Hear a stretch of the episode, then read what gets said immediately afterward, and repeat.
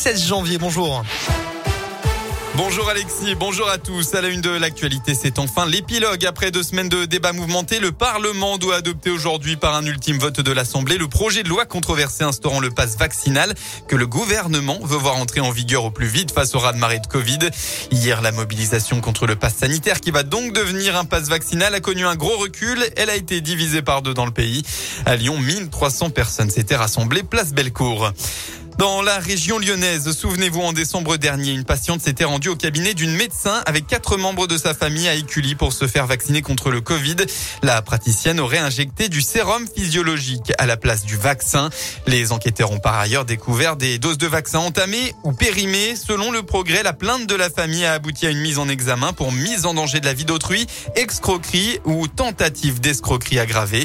La praticienne a par ailleurs été placée sous contrôle judiciaire avec interdiction d'exercer. Paris. À Francheville, 600 personnes privées de gaz hier après euh, qu'une canalisation ait été endommagée par un coup de pelleteuse. Hein, ça s'est passé sur un chantier d'une maison peu avant 16 heures.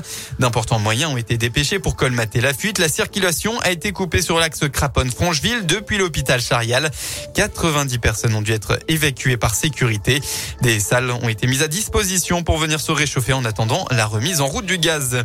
Et puis à Villeurbanne, un incendie hier vers 21h. Ça s'est passé rue Charny. Le feu a démarré au troisième étage d'un immeuble d'habitation dans une chambre.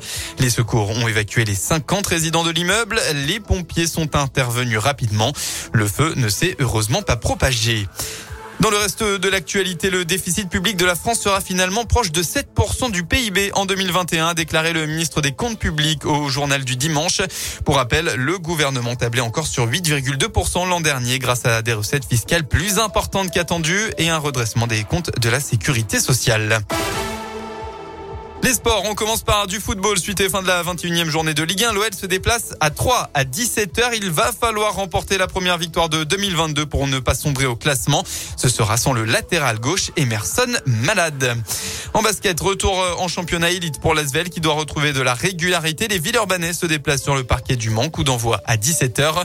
Enfin en tennis, la Cour fédérale australienne a rejeté ce matin le recours intenté par Novak Djokovic contre l'annulation de son visa et son expulsion du pays. Le numéro 1 mondial du tennis s'est dit extrêmement déçu par la décision de la Cour sur son expulsion. Il a tout de même affirmé qu'il respectait le verdict et qu'il s'apprêtait à quitter le pays sans disputer l'Open d'Australie qui débute demain. La météo dans le département est bien du brouillard ce matin, surtout l'est rhodanien. Le mercure est toujours négatif en moyenne ce matin, moins 2 à Lyon et jusqu'à moins 6 dans les hauteurs. Ça devrait se dégager dans le département au fil de la journée. Côté température, il fera au maximum entre 2 et 5 degrés.